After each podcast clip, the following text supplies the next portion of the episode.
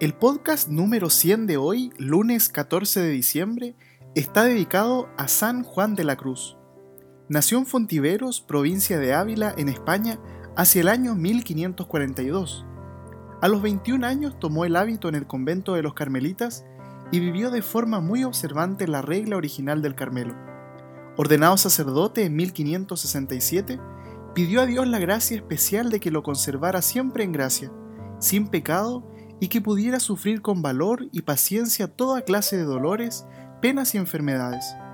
Conoció a Santa Teresa de Jesús, de quien aceptó la propuesta de fundar la rama masculina de los carmelitas descalzos.